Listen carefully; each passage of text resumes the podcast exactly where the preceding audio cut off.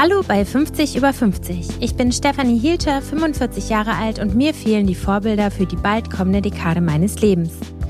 Ich sehe in der Öffentlichkeit nicht besonders viele Frauen, die ein paar Jahre älter sind als ich. Doch natürlich gibt es sie, die Frauen zwischen 50 und 60. Ich möchte hier einen Ort schaffen, an dem sie zusammenkommen. Ein Ort, an dem Lebenserfahrungen und Lebensgeschichten zu finden sind. Ein Ort, an dem offen über Höhen und Tiefen und über die Herausforderungen, vor allem aber über die Chancen des Älterwerdens gesprochen wird. Ein Ort, aus dem wir alle etwas mitnehmen können für das eigene Leben.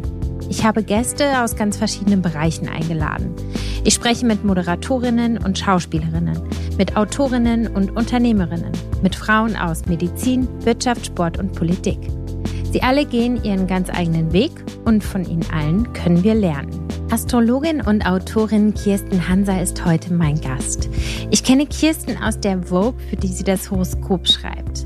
Dem Jahresausblick fiebern meine Freundinnen und ich jeden Dezember entgegen. Wir reden heute über das Bewusstwerden der Vergänglichkeit in der Mitte des Lebens, die Ähnlichkeit zwischen Pubertät und Wechseljahren und über selbstbestimmtes Sterben. Wir reden darüber, wie der astrologische Zyklus Überschneidungen mit dem Zyklus eines jeden Menschenlebens aufweist und wie wichtig echte Gemeinschaft unter Frauen ist. Viel Spaß mit Kirsten Hansa. Wie war dein 50. Geburtstag für dich? Kannst du dich so ein bisschen an die Zeit davor erinnern und an den Tag selbst? Na, da kann ich mich total dran erinnern, weil den habe ich wirklich großartig gefeiert. Ich befand mich zu der Zeit auf einem absoluten Highfly. Also es war so eine Zeit des Neubeginns und ich habe bei einem guten Freund, der ganz köstliche Torten macht, einen Kaffeekuchen veranstaltet mit meinen lieben Freunden und es hat so gut geklappt. Also die hatten wirklich dann auch Zeit am Nachmittag und wir saßen da und ich hatte nachts in meiner Waldhütte übernachtet, alleine mit meinen Hunden und die hatte ich auch gerade saniert und, und restauriert und so und fühlte mich wirklich so richtig Bombe und ich habe mir dann eine Reise nach Indien geschenkt. Wow. Ja. Okay. Genau. Ja, du dachte, hast ja auch so einen Yoga-Background, ne?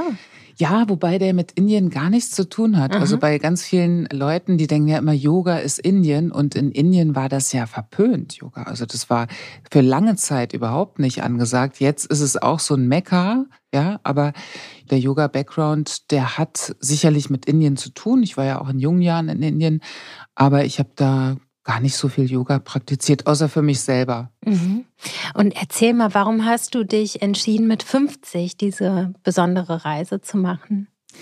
Ich war ganz viel in Indien und auch meine Tochter, die ist da halb aufgewachsen. Also ich habe immer monatelang in Indien verbracht und dann war ja irgendwann Schulpflicht und so weiter. Dann ging das nicht mehr so richtig. Ich, ich konnte nur noch kurz dahin und das habe ich auch gemacht, so Stippvisite. Aber ich wollte so ein bisschen eine Revival-Party auf, auf andere Zeiten. Ich wollte einfach mal schauen, wie es wie es da ist und mhm. ja, wie es mir geht. Ich bin auch gar nicht so lang nach Indien, aber ich hatte mal wieder Lust, so ein Motorrad zu mieten und an den Strand zu düsen und eben dann doch da zu so einem Yogalehrer zu gehen und mal zu schauen, wie es mir geht. Also so auch ein Stück, ich fühlte mich sehr, sehr frei in dem Moment. Ne? Also so, als ich 50 wurde. Doch, ich hatte ein ganz, ganz freies Gefühl. Wie lange ist das jetzt her? Das ist acht Jahre her. Okay. Und also ich bin jetzt 58. Und wie hat sich in den acht Jahren dein Gefühl gewandelt, verändert? Mhm. Ja, eine gute Frage, weil ich hatte immer einen sehr starken Drang nach vorne, so, also dieses so nicht nur What's next, sondern auch so, worauf freue ich mich? Ah ja, und das kann ich, und dann mache ich das und dann mache ich das. Und das hat natürlich auch mit einer gewissen Flucht zu tun. So. Also mit einer Flucht, weil 50 zum Beispiel, das war, hat, spielte für mich gar keine Rolle. Ich dachte, man, mir geht's so gut, ich fühle mich so gut, es, das geht ewig so weiter. Mhm. Und ich glaube, der, es gab dann einfach so einen so Knackpunkt, ja, der kam so mit 55 oder sowas. Mhm. Ja, da war auf einmal, und das war auch verbunden mit den ganzen globalen Ereignissen und mit dem Lebensstil und so weiter und mit Veränderungen, nochmaligen Veränderungen, familiär, privat und beruflich. Und da war so ein Punkt, wo eine Zeit der großen Überforderung kam.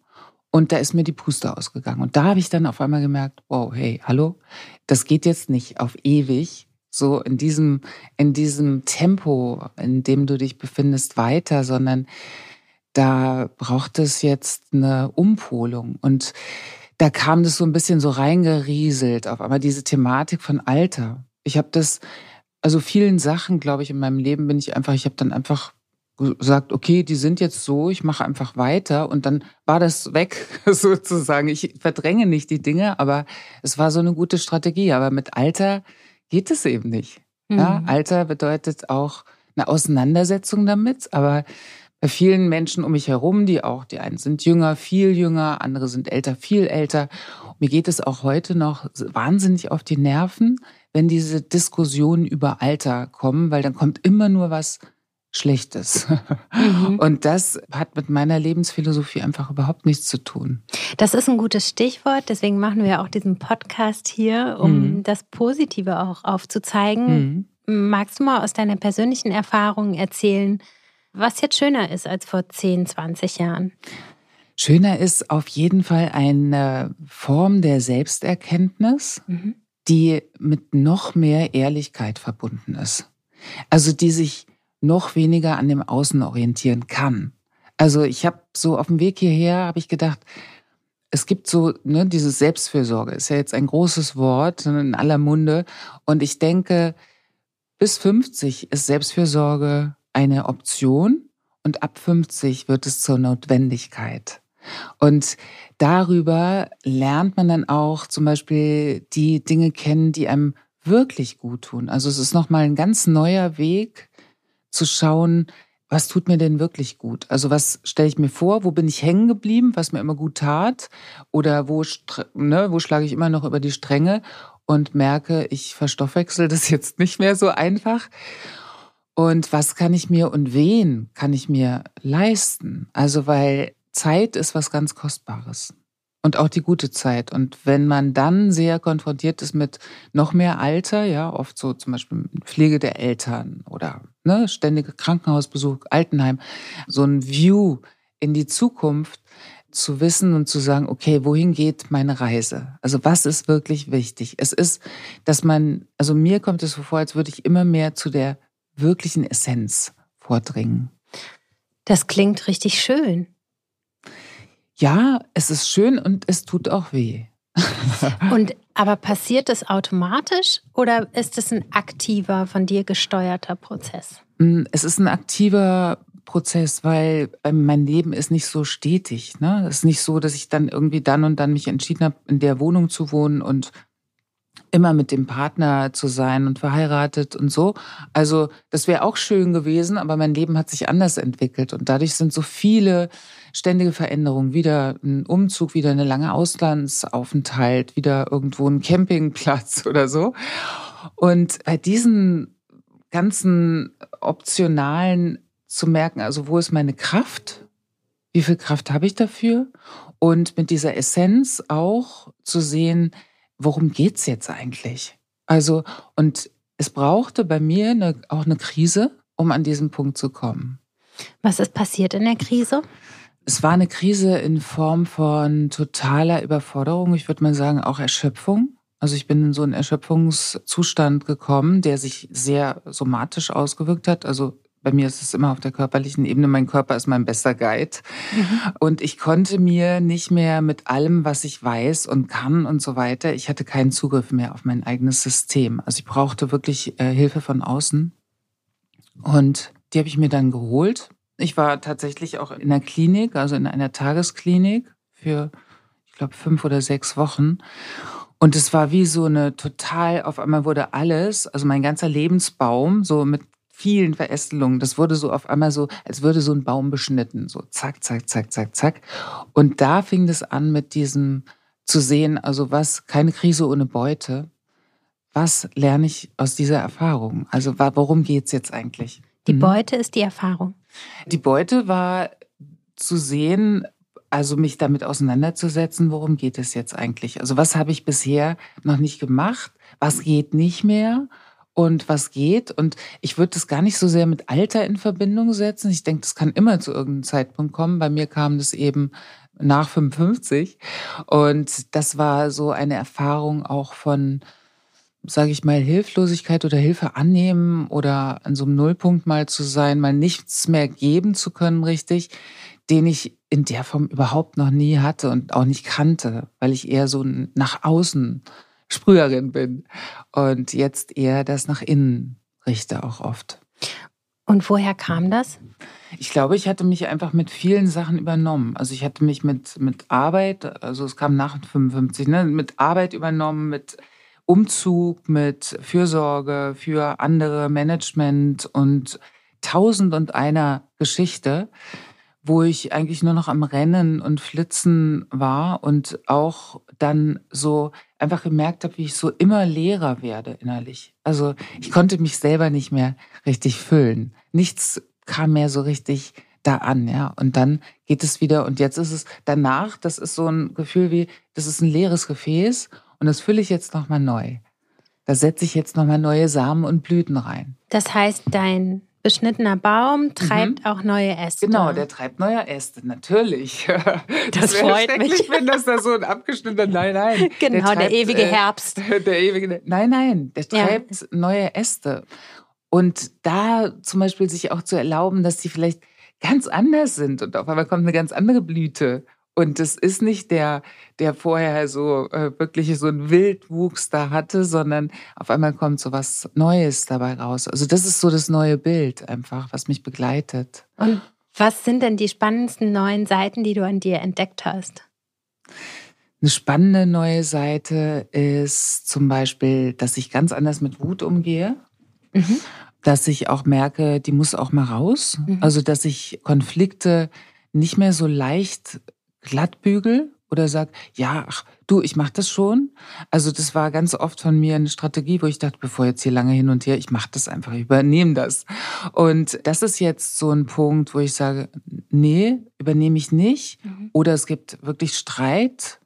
Und neu ist auch, dass ich mich in meiner, manchmal auch dann, wenn so ein wirklich sehr belastender Moment kommt oder so, dass ich mich in meiner auch Form von Hilflosigkeit mal zeigen kann. Mhm. Das war ganz, ganz schwierig für mich. Und auch als öffentliche Person ist ja auch nicht angesagt, dass du dann rausgehst und sagst, ja, ach, mir geht's gerade nicht so gut. Mir ging's immer gut und es war auch wirklich so ein Zustand, den ich, also das war nicht gespielt, sondern ich war auf so einem Level, wo ich das Gefühl hatte, mir geht's einfach immer gut.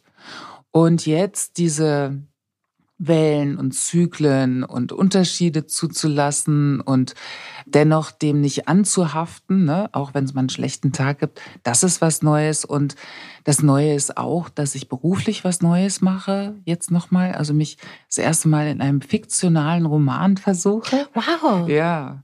Und auch einem Drehbuch-Exposé, was ich geschrieben habe. Mhm. Das ist so was Schönes, Neues auch, wo es ja um Fantasie geht und um Figuren und um Geschichten und das ist was ganz, ganz Schönes. Also das macht mir große Freude. Und auch der Umgang in der Beziehung. Ne? Ich habe eine äh, feste Beziehung. Der ist, und meine Position innerhalb meiner Familie ist auf jeden Fall eine andere jetzt geworden. Welche denn? Ich bin von früh auf, war ich sehr schnell in der Verantwortung. Mhm. Ich bin bei meinen Großeltern aufgewachsen. Es war alles so ein bisschen desaströs äh, Zeitpunkt meiner Geburt. Und dann war ich bei meinen Großeltern und meiner Großmutter ging es eigentlich nie gut. Das war eine frühe Verantwortungsübernahme der Oma, dass es der Oma gut geht. Und das sind ja so festgefräste Pattern, ja, also und dann kann man die Therapie und die Familie und alles Mögliche machen und dennoch von Zeit zu Zeit ploppen diese Themen wieder auf. Und ich würde sagen, Verantwortung übernehmen an Stellen, an denen es gar nicht meine Verantwortung ist. Mhm. Also das noch viel, viel konkreter und klarer zu sehen, das ist ein ganz wichtiger Aspekt. Und dazwischen trotzdem sehr hilfsbereit daneben hilfsbereit zu sein und mitfühlend und so auszutarieren, okay, ne, was ist jetzt wichtig? Also muss ich mehr auf mich gucken, weil ich würde das gerne, aber ich schaff's eigentlich nicht.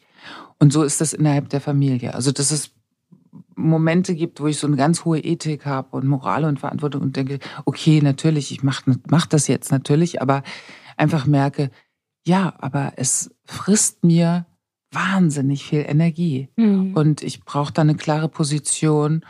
Das ist neu. Finde ich total spannend. Und wo du sagst, so mit der Verantwortungsübernahme, ne, oder sozusagen die Verantwortung in einem Bereich, wo du sie eigentlich nicht hättest übernehmen müssen, hast du denn das Gefühl, dass es vielleicht auch für was gut war, also dass du vielleicht auch ein bisschen empathischer bist als andere Menschen und jetzt die Qualität dazu kommt, diese Empathie auch gezielt verteilen zu können, dass es für dich gesund ist? Ja, ich meine, es ist ja müßig, mit der eigenen Geschichte zu hadern. Ja. Und mhm. ähm, es kommt ja immer mal wieder, das sind ja diese Löcher, ja, dann kann mhm. das passieren, da plumpst man mal rein. Ich habe gemerkt, wenn ich in irgendeiner Form von Überforderung mich befinde, plumse ich so, sowohl in so Löcher mal rein, als auch in negative Gedankenschleifen. Also das ist eigentlich nur ein Zeichen dafür, okay, ne, überfordert, brauchst eine Pause, brauchst einen Break. Mhm. Und es war natürlich gut. Also ich hadere nicht mit meiner Geschichte. Ich, ich denke, die hat mich natürlich zu dem gemacht, was ich bin. Und dann gibt's manchmal auch so heile Weltfantasien, ne, wo ich mir auch als Kind dann natürlich manchmal dann dies und das gewünscht habe oder den Vater in meiner Berufsfindung, der mir dann auf die Schulter klopft und sagt, Schätzchen, du machst das schon alles und guck mal, das wäre doch das, genau der richtige Beruf. Also auch so, mhm. so, ich sag mal so Vorabendserien, Fantasien, ne? die ich nicht schaue, aber mhm. wo das so ein bisschen Richtung Rosamunde Pilcher oder so geht. ja, ist ja auch mal schön, wenn alles in Ordnung ist, oder? Also, ja, ist auch schön, also dass es in Ordnung ist. Ja. Und jeder und jeder hat ihre Geschichte. Ja. Und das hört auch in diesem, also es gibt immer wieder Phasen, ich sag mal, wo mein Baum so beschnitten wurde, das war auch eine Phase, wo ich nochmal in eine meiner Geschichten, eigentlich das, was mich begleitet und immer noch auch beeinflusst, ziemlich tief eintauchen musste, um das irgendwie zu erkennen. Ne? Was ist das eigentlich? Und bei mir hat es einfach immer so einen Tiefgang, aber ohne diesen Tiefgang wäre ich ja nicht das, was ich bin. Ja. Jetzt haben wir gerade gehört, wie sich deine Eigenwahrnehmung geändert hat mit dem Älterwerden. Wie mhm. ist das denn mit dem Blick von außen? Merkst du da auch einen Unterschied auf privater, beruflicher, gesellschaftlicher Ebene? Fühlst du dich anders gesehen? Mhm. Fühle ich mich anders gesehen? Also ich bin ja seit 2006 bin ich ja vor der Kamera und bin ja mit Daily Astro News unterwegs und das war ja dann diese Veränderung, dass das nicht mehr im Studio sein sollte. Und das habe ich durchaus auf eine Art und Weise persönlich genommen. Ich habe gedacht, das hat auch was mit diesem jung und frisch und so zu tun. Ja, mhm. also, also das, das war wie eine, ein bisschen eine Verletzung. Das war der Form von Verletzung so. Aber ich habe das dann ja weitergemacht in Eigenregie und das wird ja jetzt weiter, die Clips laufen weiter und so und das ist eigentlich viel besser als vorher und irgendwo hatte ich mir ja auch eine Veränderung gewünscht. Also das war einmal dieses, wie werde ich von außen gesehen? Also ich hatte immer beim Fernsehen so das Gefühl, da ist im Grunde 50 ist die Schallgrenze. Mhm. Ja, da wird gesagt so Frauen, Frauen und das wurde mir sogar irgendwann mal gesagt, du weißt ja, Frauen über 50 gehören nicht mehr vor, den, vor die Kamera. Wer hat das gesagt? Das war, glaube ich, der Chefredakteur oder so. Mhm. Und das war so ein bisschen ironisch gemeint. Aber dann wurde ja gesagt, ja, aber du bist ja schon über und so. Aber ich habe das schon, habe so gedacht, naja, die Frage ist, ob ihr euch traut, mhm. das aufzubrechen. Oder ob ihr dann wirklich so genau die raus, raus, raus. Und so habe ich es halt auch. Ich habe es ein bisschen persönlich genommen. Mhm. Und sonst die Wahrnehmung von außen je nachdem, wie ich mit dem Außen in Resonanz gehe. Also bin ich mehr für mich, wenn ich draußen bin, oder bin ich in Resonanz zu dem Außen? Das kann ich mir auch ein bisschen aussuchen. Und wenn ich dann Begegnungen habe oder Treffen habe oder so, ich finde es sehr, auch da so eine Intensivierung erlebe ich mhm. oft. Es hat nicht dieses flatterhafte, da, zack, weg, sondern es geht immer gleich so um, um irgendwie hat, hat einen tiefen Austausch. Oder ich hatte jetzt eine schöne Begegnung mit so einer Gruppe von 20 Leuten, die waren sehr unterschiedlich. Ich glaube, ich war mit die Älteste und das war einfach total schön, weil der, dieses Thema hat gar keine Rolle gespielt mhm. in unserer Gruppe. Wir haben alle zusammen geschwiegen und gefastet und da ist ja die die Wahrnehmung noch mal mehr sensibilisiert. Und das war wirklich so eine Wesenswahrnehmung und nicht so sehr auf das Äußere fixiert, weil das Äußere, ich meine, das lernen wir alle schon früh, dass ja nicht, es geht ums Innen und so, aber letztlich natürlich geht es um das Außen. Wir sind alles visuelle Menschen und das ist natürlich auch ein Punkt, diese Wahrnehmung, also mit sich selbst liebevoll umzugehen und nicht streng zu werden, ne? wenn einem das nicht mehr so ganz gefällt, wie man jetzt aussieht oder so. Und dieser liebevolle Umgang, ist das mhm. was, was du lernen musstest? Also ich bin jetzt nicht von, von Geburt auf an mit einem unglaublichen Selbstvertrauen ausgestattet gewesen. Mhm. Es war immer etwas, was ich mir so ein Stück weit auch erarbeitet habe. Hört sich hart an, aber ist so. Mhm. Also so dieses für mich zu stehen, zu mir zu stehen. Also dazu ist ja auch, ich bin 1,80 Meter groß, ich bin irgendwie groß, ich habe große Füße und so. Also ich gehöre auch sowieso nicht zu diesem klassischen Bild von kleiner. Und ich glaube, das macht als Frau schon sehr, sehr viel aus. Ich war immer die Größte, auch in der Schule schon und so. Und dann wurde gelästert über große Füße oder, aber es gab immer Wege raus. Also ich habe dann so gemerkt, okay, also Sport zum Beispiel, Bewegung, mit meinem Körper gut umgehen, mich mhm. gut in meinem Körper fühlen. Mein Körper ist mein Tempel. Das war so mein Weg zum Beispiel. Und dann waren diese Hänseleien über mein Äußeres, große Nase, das, das, das, das war sekundär. Und insofern war das für mich immer eine mhm. Auseinandersetzung. Und deswegen glaube ich, dass ich da die Kurve ganz gut kriege. Das heißt, dieses Liebevolle hast du gelernt durch einen Gang zu deinem Inneren. Also nicht durch irgendeine Gemeinschaft. Ja, durch einen Gang nach innen und natürlich auch durch Liebe von mit anderen, also Liebe, äh, Beziehungsliebe, Freundschaftsliebe, mhm. Äh, Menschenliebe, mhm. Gemeinschaftsliebe, also mhm.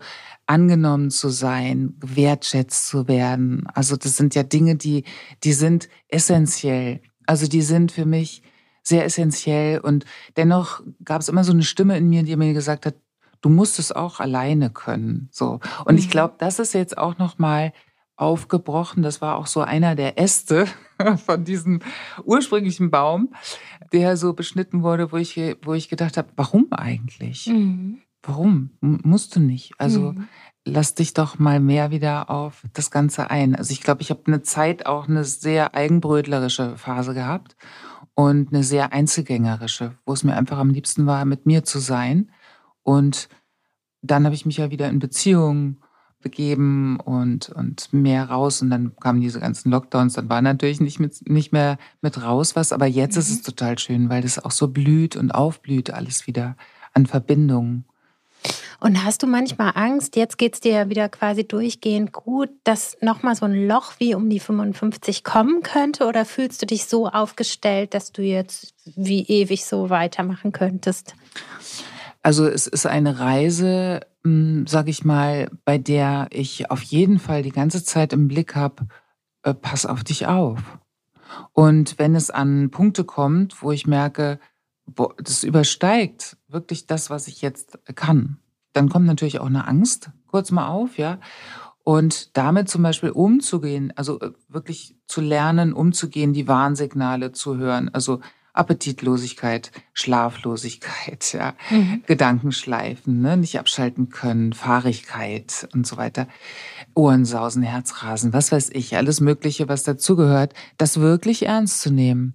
Bei mir ist wirklich so, ich bin so geschaltet, wenn die anderen, zum Beispiel, wenn jemand sagt, du, ich habe so dies und das, dann weiß ich sofort, mach dies, mach das, die Übung tut gut oder ich habe dir eine tolle Adresse oder komm, ich massiere dich oder ich mach was. Aber ich habe das oft für mich selber nicht gemacht. Ja. Ich habe es einfach für mich selber nicht äh, gemacht. Also ich habe schon für mich gesorgt, also mhm. so, aber so richtig gut zu mir zu sein, das ist echt ein Lernprozess. Dieses Bemutternde zu sich selbst vielleicht ja. auch ein bisschen, ne? Ja. Mhm. Und bei manchen Frauen, bei denen ich das so mitbekommen habe, die dann in so eine totale Verlangsamung gegangen sind und aber auch nur noch um sich kreisten, da fand ich das so schrecklich. Ja, und, da, und, da, bin ich natürlich total dann nochmal in die andere Richtung ja. wieder gegangen. Es ist ja auch eine Mitte ja, zu, da zu finden. Ne? Und auch je nach Lebensabschnitt, was gerade geht. Ja. Werbung. Mein heutiger Werbepartner ist Uja. Ich habe Kati und Christine vor ein paar Jahren auf einer Messe kennengelernt und war von ihrer neuen Idee total begeistert. Mit Uja haben die zwei die Periodenunterwäsche nach Deutschland gebracht und eine nachhaltige Alternative zu Binden und Tampons etabliert. Ich nutze Uja seit der Begegnung mit den zwei Gründerinnen selbst und möchte nicht mehr auf sie verzichten. Uja gibt es in verschiedenen Schnitten und Saugstärken. Sie sind atmungsaktiv und haben eine bakterienhemmende Wirkung. Und Uja gibt es nicht nur in den klassischen Größen, sondern für alle Körpertypen. Daher in den Größen 32 bis 54. Zum Beispiel absorbierenden Still-BHs und Perioden Beachwear erweitert Uja das Sortiment ständig. Schaut am besten selbst mal auf uja.de.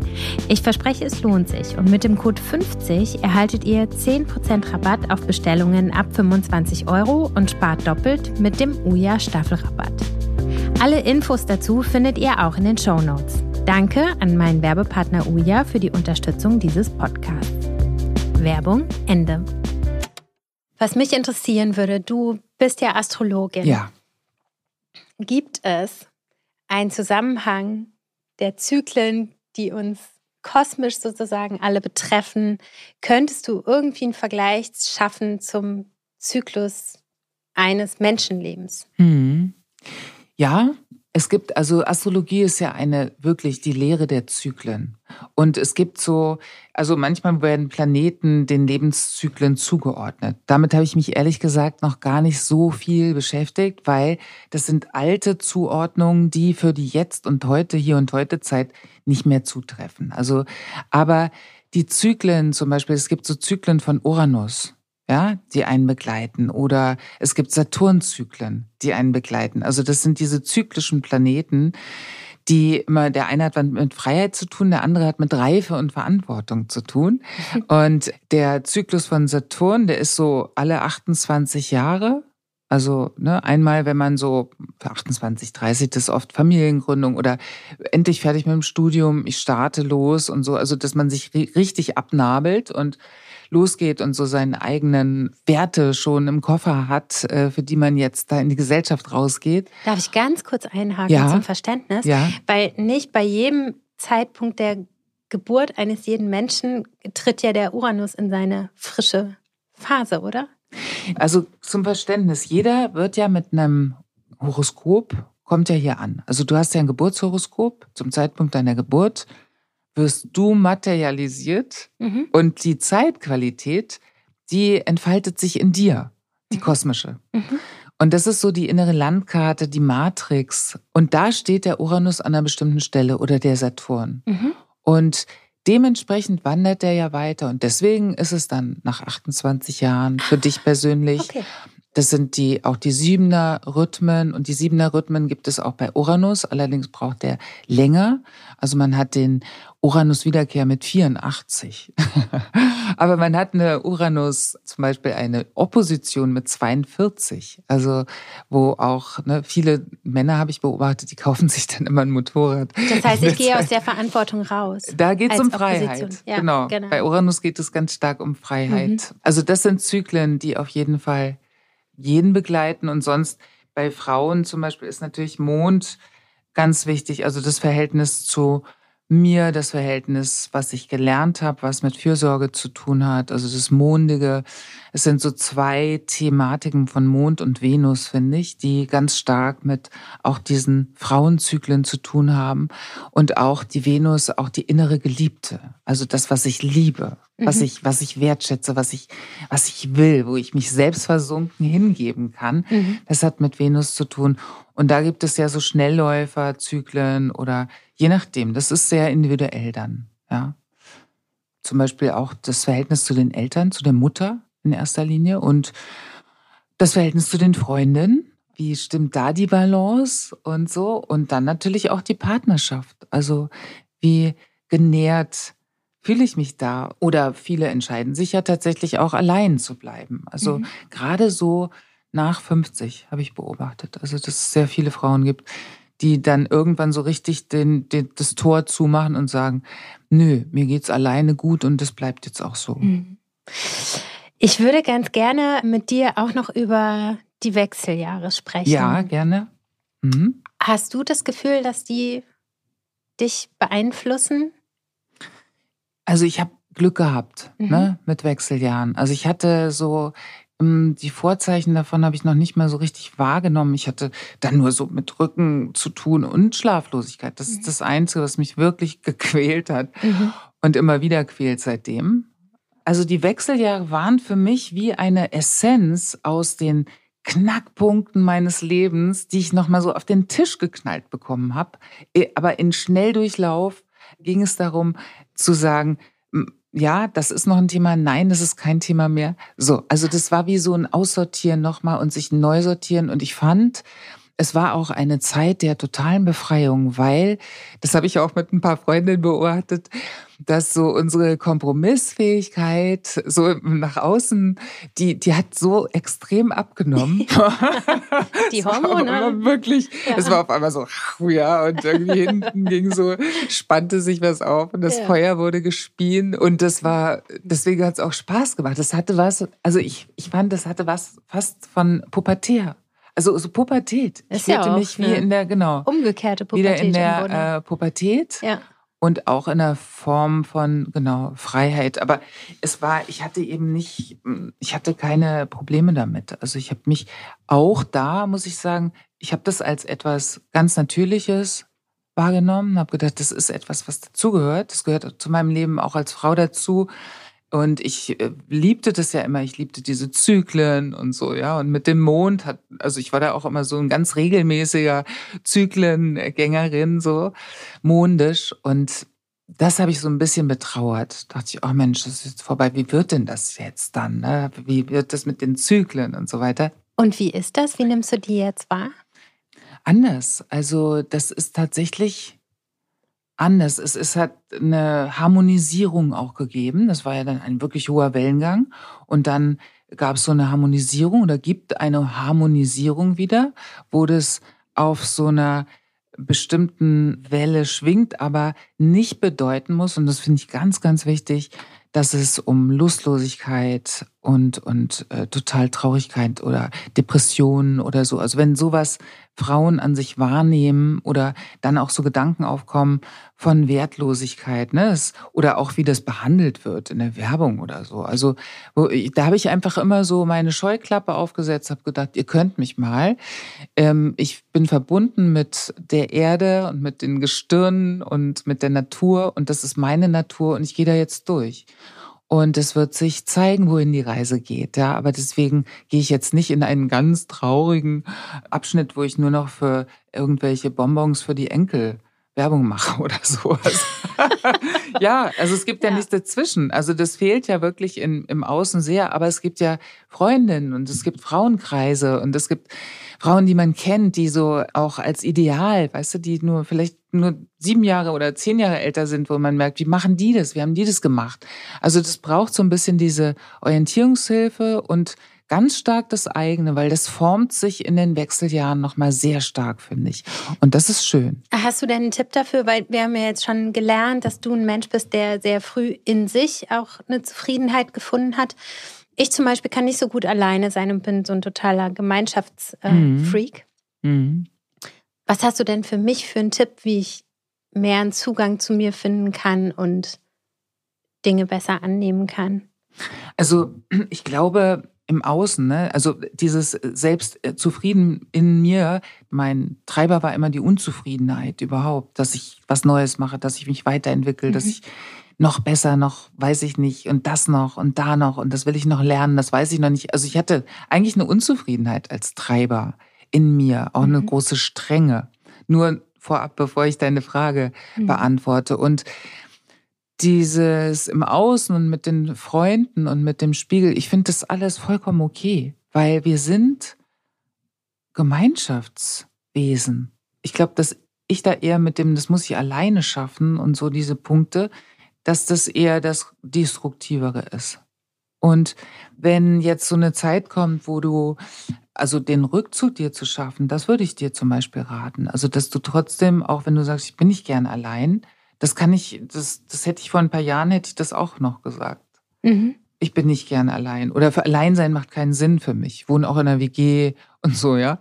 Also ich glaube an die Kraft der Gemeinschaft. Aber letztlich ist es ja gut, mit sich gut zu sein. Also wenn das Außen und das immer und nochmal verabredet und hier noch was und da noch was, wenn es dazu beiträgt, dass du von dir die ganze Zeit abgelenkt wirst und vielleicht irgendwo nicht hinhören möchtest, was sich meldet in dir, dann ist es schon gut, dir dafür einen Raum zu holen. Also vielleicht ist der Raum mit Meditation anzufangen. Ja, vielleicht ist es aufzuschreiben, mhm. anzufangen, irgendwie ein Tagebuch zu führen und ähm, natürlich auch in den Körper zu spüren, also mit was Sanften so reinzufühlen, wie fühlt sich das eigentlich an, mein Körper? Mhm. Was gibt der mir für Signale? Mhm.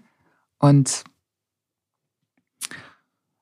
und auch darauf zu vertrauen, dass die richtigen Menschen einem begegnen mit den richtigen Ratgeber-Tipps zu der Zeit oder die richtigen Frauen einem begegnen oder das Richtige auf einen zukommt, was für jede individuell genau passend ist zu der, zu der Zeit. Weil ich glaube, jeder und jede braucht was anderes. Wir sind so vielfältig und mhm. vielseitig. Also gerade die Frauenwelt, das ist so schön.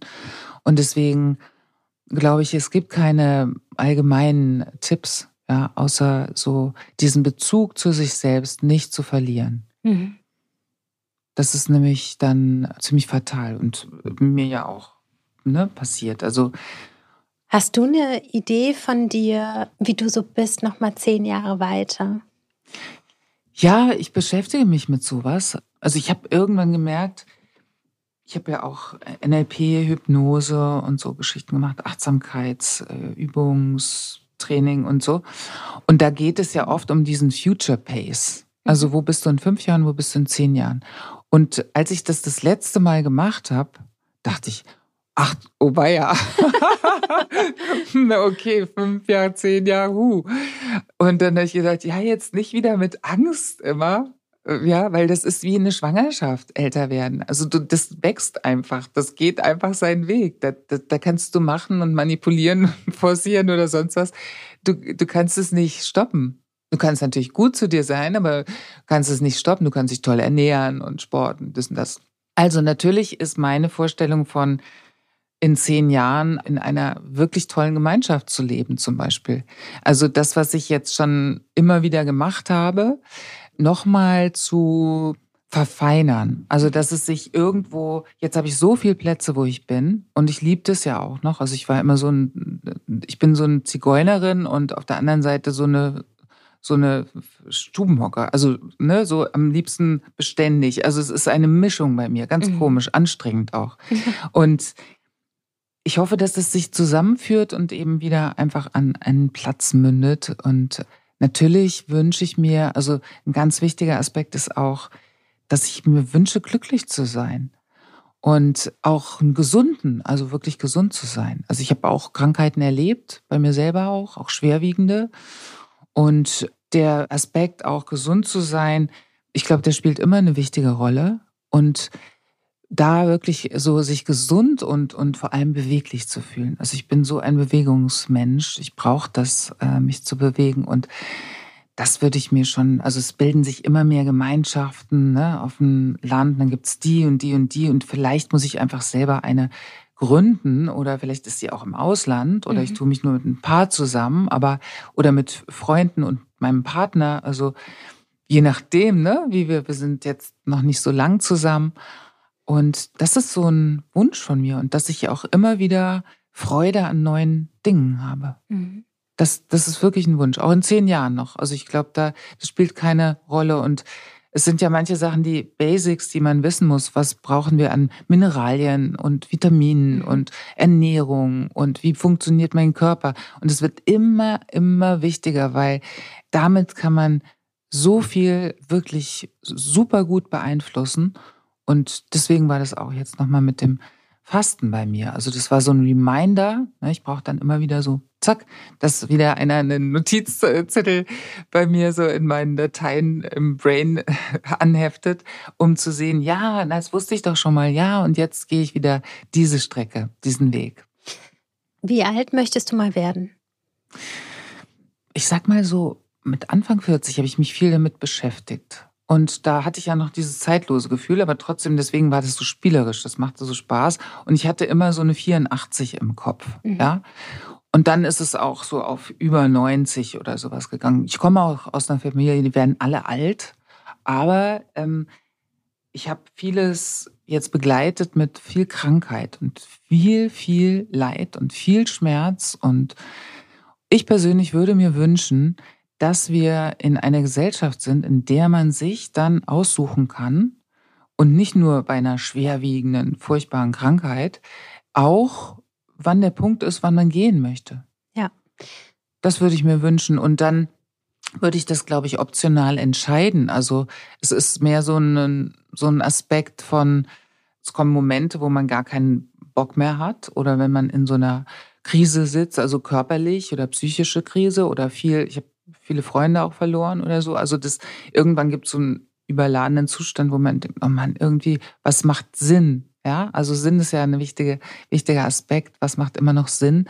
Und wir leben in einer spannenden Zeit. Also ich finde es spannend und toll, wenn ich mich dafür noch weiter einsetzen kann, wenn ich mit meinem ganzen Wissen, Astrowissen, was auch immer es sein mag, da einfach mitspiele und mit dabei bin. Und dann stelle ich mir das Leben wirklich sehr, sehr schön vor und auch an den globalen Veränderungen teilzunehmen, aktiv und eben auch zu sehen, was sind die positiven Veränderungen. Also dieses Schlechte im Kopf zu haben, aber sich nicht zu sehr dem zuzuwenden. Und ich würde jetzt sagen, ich kann es dir gar nicht sagen, wie alt will ich werden. Es entscheidet, glaube ich, meine, mein Lebens, mein Leben, was mir begegnet, wie ich lebe. Aber hättest du nicht das Gefühl, dass wenn du den Zeitpunkt deines Todes selber bestimmst, dass du dann nicht mit deinem Zyklus gehst? Mm, nee, weil ich selbst bin ja auch Zyklus. Stimmt. Ja, also ich bin ja ein Zyklus, ich bin ein Lebenszyklus oder ein, eine lebende Materie so. Und wenn ich das selber bestimmen könnte, und ich rede jetzt nicht von so einem Suizid im stillen Kämmerlein verzweifelt, sondern dass einfach das, was erlitten wird auf die letzten Jahre von vielen Menschen oder momentan zum Beispiel von meiner Mutter, was ich begleite, wo ich so denke, also sie, bei ihr ist es so, sie, sie kann entscheiden und sie will noch. Mhm. Und das finde ich schon erstaunlich so. Also, und ich habe irgendwann gedacht, ich möchte auch da im buddhistischen Sinne nicht so eine totale Anhaftung, die mit Angst verbunden ist. Ja.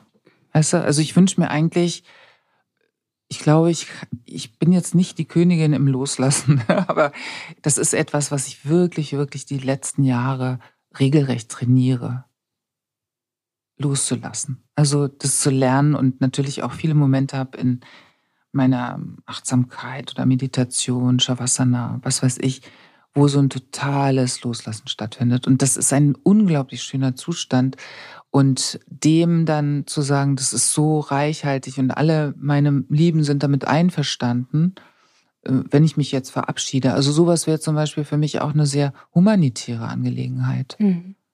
Bevor das in sowas Desaströsem endet, weil es dafür einfach keine Kultur bei uns gibt oder auch keine Integration. Vielleicht ändert sich das noch. Die Auseinandersetzung mit dem Tod wird ja ein immer größeres Thema in mhm. unserer Gesellschaft. Zum Glück. Genau. Mhm. Wer weiß, wo uns das hinführt, ne? Ja. wo wir vielleicht in, in 10 oder 20 Jahren sind. Ne? Ja, also kann man nur hoffen. Und also auch die Auseinandersetzung, ich erinnere mich gerade, das kommt mir gerade als, ähm, das habe ich manchmal mit meinen Klienten sogar gemacht. Mhm. An bestimmten Lebenspunkten, ne? Habe ich denen dann die Aufgabe gegeben, oder in einem meiner Bücher steht es auch drin, das eigene Testament zu schreiben. Ja. Also heute bin ich, Kirsten, im Alter von Pünktchen, Pünktchen, Pünktchen, mhm. verstorben. Ich hinterlasse dies und das und das und ich möchte mit meinem, also dass man sein eigenes Testament schreibt. Mhm. Das ist eine ganz starke Auseinandersetzung, weil uns ja oft Tod ist ja oft der, ist eigentlich letztendlich ist ja der Treiber. Also bei, bei vielem, was wir tun, also, dass wir einfach eine Endlichkeit hier haben. Und auf der anderen Seite gibt's ja jetzt auch massiv Forschung in Sachen Unendlichkeit. Also, dass wir länger leben, dass wir unsterblich sind und so. Und es gibt ja eine Qualle, die ist unsterblich. Ich wusste gar nicht, dass es ein Wesen gibt, das wirklich unsterblich ist. Und das habe ich kürzlich gehört bei so einem Podcast auch. Und also all diese Urviecher, also diese fast unsterblich oder dann auch unsterblichen, die sind alle im Meer. Also die haben alle mit Wasser zu tun. Und die Qualle lebt auf mehr, sogar auf irgendwie Meeresgrund oder so. Aber es, es gibt eine unsterbliche Qualle, wusste ich nicht. Und an der forschen sie jetzt auch rum, ne? Ob man jetzt nicht von der so Spritze aufzieht. Zack. Oh, okay, jetzt bin ich für immer hier. Naja, vielleicht sprechen wir uns dann nochmal, wenn wir beide 200 ja, Jahre genau. alt sind. Ja, also wir sind jetzt in einer Zeit, glaube ich, da können Sachen passieren, die wir uns noch gar nicht vorstellen können. Und die dürfen ja auch mal positiv äh, denken, weil wir ja auch, also allen ist ja klar mit Klimakatastrophen, mit so viel Elend und so weiter, aber also ich stelle mir immer vor, auch bei einer Konstellation, die wir haben, dass ich denke, ja, und jetzt entwickeln die wirklich so ein Turbo Weltrettersystem, ja, also mhm. auf wissenschaftlich, technologischer Ebene, was die Meere reinigt und so weiter. Oder da müssten natürlich die Richtigen am Schalter sitzen, die dann auch sagen, das protegieren wir jetzt, das mhm. finanzieren wir, das wollen wir. Und ich glaube da wirklich dran dass es möglich wäre. Also das wäre ja auch ein, nochmal eine neue Richtung reinzugehen. Und da sagen natürlich viele, ja, Idealismus und da, da, da. Es ist so viel kaputt, es ist irreparabel und so weiter. Also wenn das so bleibt, wenn der Zustand so bleibt, warum sollte ich dann unsterblich werden wollen?